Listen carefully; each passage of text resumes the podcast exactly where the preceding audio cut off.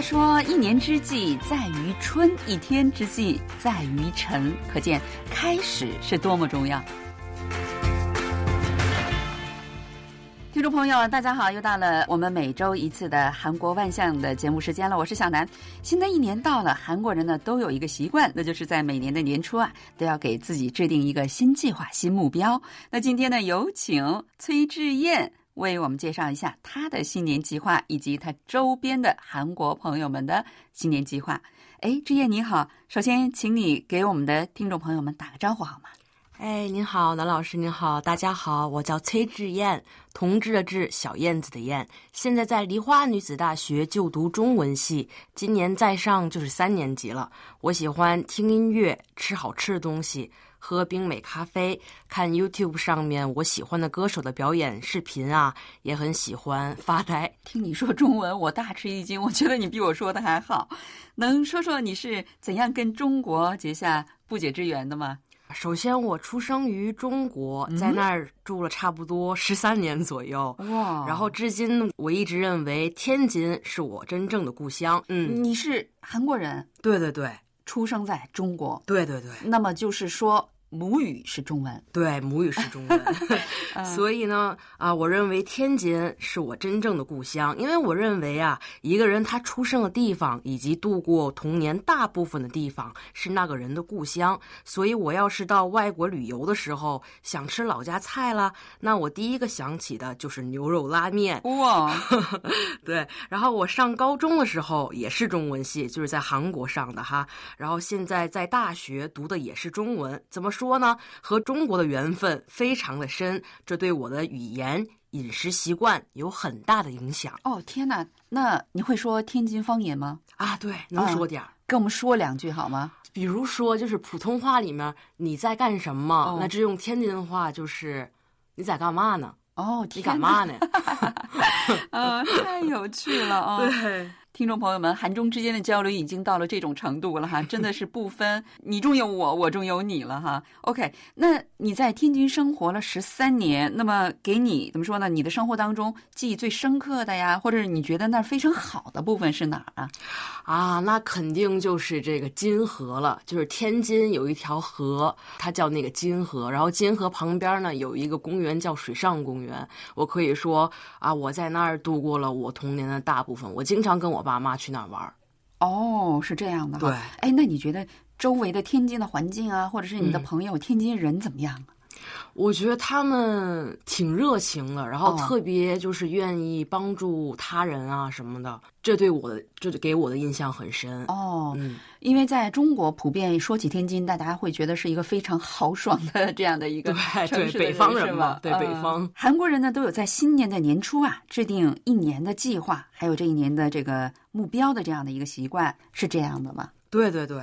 对，应该所有人都知道这个韩国人都过得很忙哈，然后性子还特别急，这就说明韩国人不喜欢浪费任何时间。我有的时候我还看见他们这个等这个电梯的时候会使劲摁这个按钮。所以，摁一次就行了，还要摁个好几次是吧？对对对，我也是一样的 啊。所以这个制定新年目标和计划，就可以来确保他们过好自己的人生，让自己去做一些比较有生产性的东西。韩国文化呢，也有很注重。年纪就是今年我几岁，明年我几岁这一点，所以制定目标会给予他们成长的原动力吧。韩国人也很注重自我发展，什么健康啊、外国语资格证啊、驾照啊、旅游、读书等等，有很多事儿要干。因为韩国社会的竞争很激烈。没有人希望他们在这竞争中落后。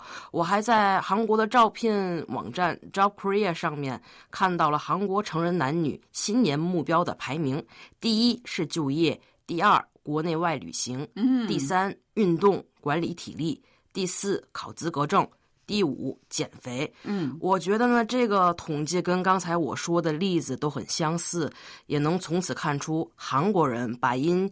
疫情没有容易实现的东西放在了第一、第二位。对啊，我们前两天在今日首尔节目当中也介绍了，说，呃，整个二零二零年韩国年轻人感到非常的颓丧的人在六成以上，呃，因为他们觉得这一年呢，他们这些事儿都没做成。啊，因为健身房不开门，呃，想学外语呢，外国语补习班也不开门，等等，哈哈，所以觉得非常的嗯颓丧。其实我也是这种情况，就觉得本来居家，我应该可以做很多的事儿，利用这个时间哈，因为你不用在路上花费时间了嘛。但是实际上没做成，就觉得非常的沮丧，有点那种白活了那种感觉哈。嗯，你觉得怎么样啊？我也是差不多了，尤其是啊，我去年刚过完这个大学的二年级，但是就是网课嘛，我有点不适应来着，所以嗯，就是没有太适应。嗯，你有没有觉得，哎，利用这个上网课的时间，我还有很多剩余时间，我可以做点别的事儿？有没有这么想过？我之前是这么想，但是做到了吗？没有做到，因为这个网课它容易就是推到就是后面。要是现场听课的话，就可以及时听；但是录音的话，课程哈，对课程推延到啊，然后最后推到不能再推了。下个星期的课已经出来了，然后再去看，是这样的吗？对对对，嗯，其实呢，你节省出来的这段时间，你有没有做别的？之前我上去学校上课的时候，我在外面或者是在就是在学校旁边吃饭就行，但是在家里嘛，我就得做菜。自己做菜，然后啊煮米饭，所以剩余的时间里面，我就是做饭了。对对对，做饭了。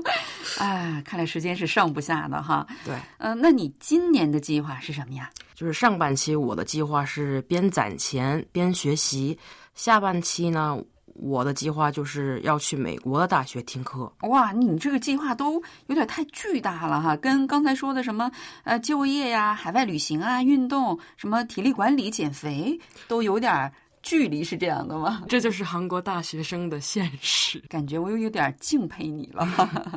那你为什么会制定这样的计划和目标呢？我因为我下半学期要以这个交换学生的身份前往美国，所以需要在上半期攒点钱。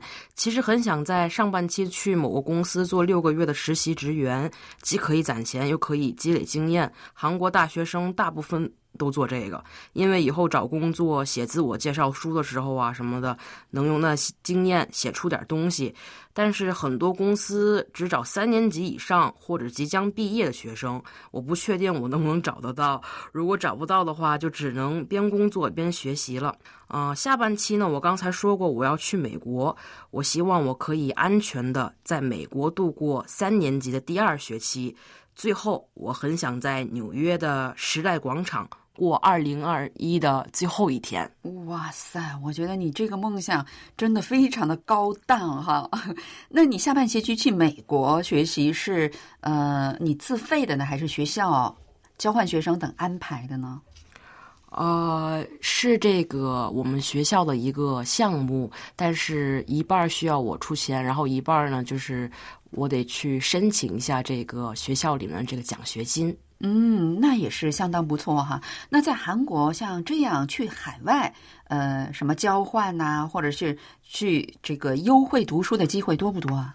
因为我不太这个知道其他大学的这个情况啊。以我们学校来看，我们学校倒是有很多机会提供学生们体验这个海外的经验呀，然后学习外语呀什么的。嗯，你周围的这个朋友们或者是同学们，他们利用这种机会的情况多吗？对，我觉得他们都很善于这个奋斗，然后一直都准备这个外国语的资格证，就是来可以去海外积累经验，然后学习外语。嗯，然后会有就业的时候一定是很有利，对吧？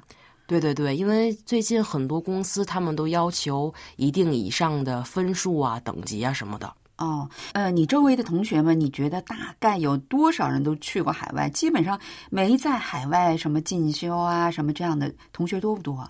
啊，我觉得不多。如果比如说我的朋友要是有十个的话，我觉得八九个都已经去过海外，或者是。呃，仍然在海外学习。嗯，就是呃，在韩国的大学里面，非常需要学生们拥有这方面的经验，是吧？那很多学生他们会休学，是这样的吧？对对对，啊，就是宁可休学，我也愿意去海外去积累这方面的经验，是这样的吧？对对对，嗯。那么，一般的普通韩国大学生，他们都几年毕业？当然是正式的这个制度是四年制的哈。但是我听说四年毕业的学生不是那么多。对，就如您说的，嗯，四年，我们就经常说这个大学已经不是四年了，对，最起码都得需要这个五年左右啊。对，就是五年毕业是最快的，为什么呢？嗯，刚才我说过，这个外语能力也很重要，但是韩国社会呢也非常要求学生们去积累这个。电脑啊什么的，关于电脑的经验什么，所以韩国学生他们就去啊，需要用这个利用这个休学的时间去学习外语，然后再上这个关于电脑的补习班啊什么的。嗯，对，因为现在啊，整个二零二零年，大家也看到了，如果你的电脑技术跟不上，很多公司里面的居家工作啊，什么这些呃网上的工作啊，你肯定就是难以胜任哈。所以这个电脑技术在韩国现在已经是要求越来越高了，是吧？那你周围的人哈，对二零二一年都有哪些计划呀？比如说你的什么父母、兄弟姐妹，还有亲朋好友什么的啊？我觉得我爸妈 他们的计划肯定就是这个挣钱了，因为得还这个银行的贷款哈。对，家家户户都有这个。对对对啊。然后至于我朋友们呢？嗯，其实我大学比我高中同学上的晚一点儿，晚了这个四年左右。他们有的人在服兵役，有的人在准备考博士生，有的人在准备考研究生。但是大部分的人呢，即将要大学毕业或者已经毕业开始找工作了。就是还有一些我的朋友们呢，啊，刚考完公务员资格考试的这个笔试，现在面临面试。和我在同年进入大学的学生们呢，他们在忙着选择第二专业、修学分。我觉得和我年纪差不多的韩国大学生的目标和计划应该都差不多。嗯啊，真的，我感觉有点心疼啊，真是非常。其中我看你说的所有的计划当中，没有一项是玩和休息，是这样的吗？对，我现在也很犹豫。哦，是这样的哈 啊，OK。那么呃，现在的韩国应届的大学毕业生，他们找工作比较容易吗？啊，我觉得不太容易。嗯嗯，总是说就业难，就业难是这样的吗？那你觉得就业难的，就是情况？你看你周围的同学们，他们真的是就业难，还是说一般的企业他们不愿意去呢？我觉得两点应该都有吧。啊，首先第一点呢，我认为这个有很多学生，他们就是因为如我刚才说过，这个韩国社会真的是要求学这个青年们干很多的东西，然后您刚才也感觉到，年轻人他们根本就没有什么一定的时间去休息啊，然后。仔细的去考虑自己真的真正喜欢的是什么东西，因为他们一直都沉浸在这个竞争激烈的这激烈的这个环境当中，激烈这个氛围之中，所以他们就没有时间去这个深思哈。所以他们你就是觉得他们就业比较仓促是吧？对对对，嗯，然后再加上这个很多人他们都他们都有。关于电脑的资格证，然后都有外国语的这个资格证，所以他们就不能突出他们的特点，所以这个企业呢，也可能就。嗯，不知道他们该选什么样的人了。嗯，天哪！我觉得今后韩国呃大学生的竞争只有谁去过月球，因为你现在就拿什么电脑啊，什么呃这个外语资格证啊什么的，已经现在已经很难竞争了。你是这个意思哈？对对。那为了实现这些目标和计划，你和你周围的人会怎么去努力啊？我已经买好今年的记事本了。哦天哪！你周围的朋友们也应该买好了。我觉得现在这个记事本卖的特别快。对，然后我还听说过这个，就是我们其实我周边的朋友们也是一样的。我经常跟他们在年初或是年底的时候去讨论，哎，咱们该咱们明年该用什么牌子的记事本？嗯，哦，你要用什么？我要用什么？然后我听说这个星巴克咖啡里面卖的这个记事本挺有人气的。我听说，反正总而言之，对于年轻人来说，这个记事本是在新年年初，呃，送礼物最好的一个选择，是吧？对对对，嗯因为我个人在行动的时候很注重这个写每一天的计划，因为我喜欢把我刚才说过的那些大计划细分为小计划，而小计划呢，就是一天天记在。这个记事本上面东西，这样可以容易的开始行动。我觉得韩国大部分人都很喜欢写这个记事本。然后我呢，很注重一天天。就是坐在该坐的位置上面，该啊干这个该做的事情，那一天天呃积累下来的话，就会靠近我想实现的大计划。我觉得我周围的大学生也都差不多，他们都有自己的想法，知道自己该选择什么，该放弃什么。我们一直都互相问近况啊什么的，因为这让我们可以感觉到，我们并不是自己一个人在奋斗，大家都在共同成长。嗯。就不孤独了，是吧？然后今后，呃，把你的这个一本一本的记事本都积累起来之后，那就是你最好的一个呃人生回忆哈。那你觉得这样制定计划对你的人生会有怎么样的影响啊？最起码制定计划可以让我的生活有一些规律吧。它让我可以在一定的时间里睡觉、起床、出门啊什么的。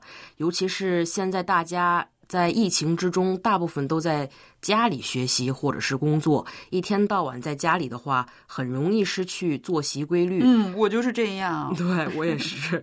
那么制定计划呢？啊，然后提醒自己是有一定计划的人的话，我可以拥有我自己的这个频率，让我知道什么时候。该奋斗，什么时候该休息？但是同时，我也不想用太多的计划去约束自己，嗯，然后在没有实现计划的时候过多的自责。对呀，那就成一种压力了，对吧？对，因为有些事情是我不能控制的，比如说这个疫情，对你肯定没法控制。对，其实我原先的这个计划是去年第二学期去美国来着，但是那时候这个疫情太严重，不得拖延到今年，所以制定计划、实现计划很重要。但也很重要的是，应该考虑脱离计划的可能性，或者提前想好第二方案。对，其实，啊，真是非常的呃郁闷哈。就是说，你刚才说，本来你去美国学习应该是去年的事情，实际上这是面对所有韩国的大学生都是这样啊，不能出国。很多学生都是去年把这个自己呃学习计划定在海外，交换学生现在都不能去了哈。呃，但是呢，我们还是对二零二一年啊抱有一个希望，希望新的一年里，你所有的这些计划呢，最起码要比今年实现的更好一点哈，加油！谢谢你，加油！好了，听众朋友，因为时间关系呢，我们今天的节目呢就给大家介绍到这里。非常感谢呢，我们的嘉宾百忙之中抽空来给我们介绍韩国人有关在新年制定新年计划的这个风俗习惯哈。希望我们的听众朋友们也给自己制定一个非常棒的二零二一年的计划，然后到年底啊，大家都欣慰的对自己说一声：“好啦，你辛苦了。”好了，听众朋友，我们下一期再会。 안녕히 계세 요。 안녕히 계세 요。 再见。